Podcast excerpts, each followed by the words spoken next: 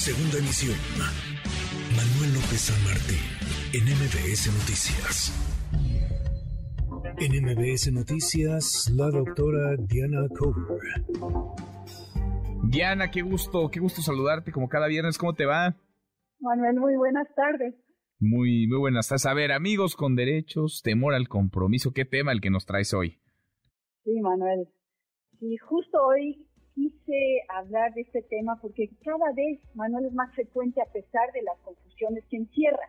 Se trata de los amigos con derechos, una relación que tiene intimidad sexual y afecto, pero que propone un básico, no enamorarse ni ser formal en el convenio.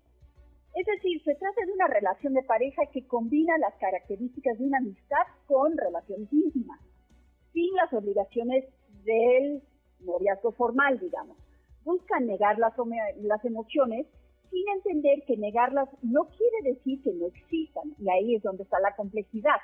Es frecuente que uno de los dos involucrados se vuelva emocionalmente dependiente del otro.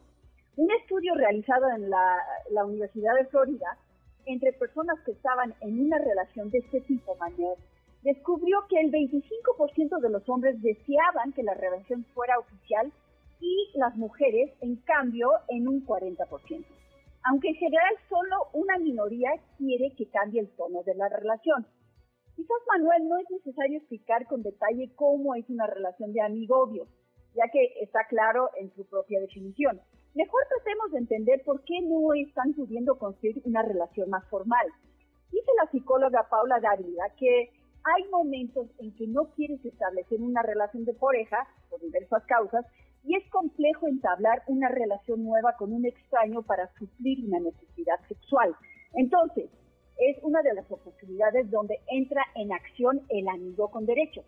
También es frecuente que algunas personas sientan miedo al compromiso porque les tocó vivir una historia tal vez de fracaso y creen que en la siguiente también van a salir mal.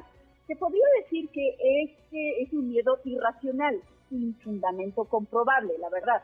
El argumento sobre sobre no quiero perder mi libertad o no quiero sacrificarme para satisfacer las necesidades de una pareja, se escucha con mucha frecuencia, solo para justificar la negación a un compromiso formal de pareja amorosa.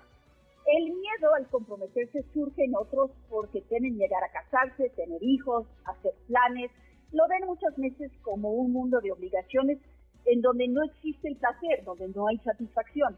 Y mira, Manuel, antes de que el miedo al compromiso sea un eje rector, le sugiero a quien viva una amistad con derechos aclare sus sentimientos y no se autoengañe, que descubra por qué no puede establecer un compromiso con un otro a largo plazo y hay que entender que usar conceptos disculpas como mi libertad o mi independencia son una trampa que impiden alcanzar la madurez emocional, Manuel duda. Qué interesante, Diana. Pues sí, nada como la claridad. Y así todo el mundo está en el mismo acuerdo, en el mismo arreglo, pues ni hablar, pero nada como la claridad. Gracias como siempre, Diana.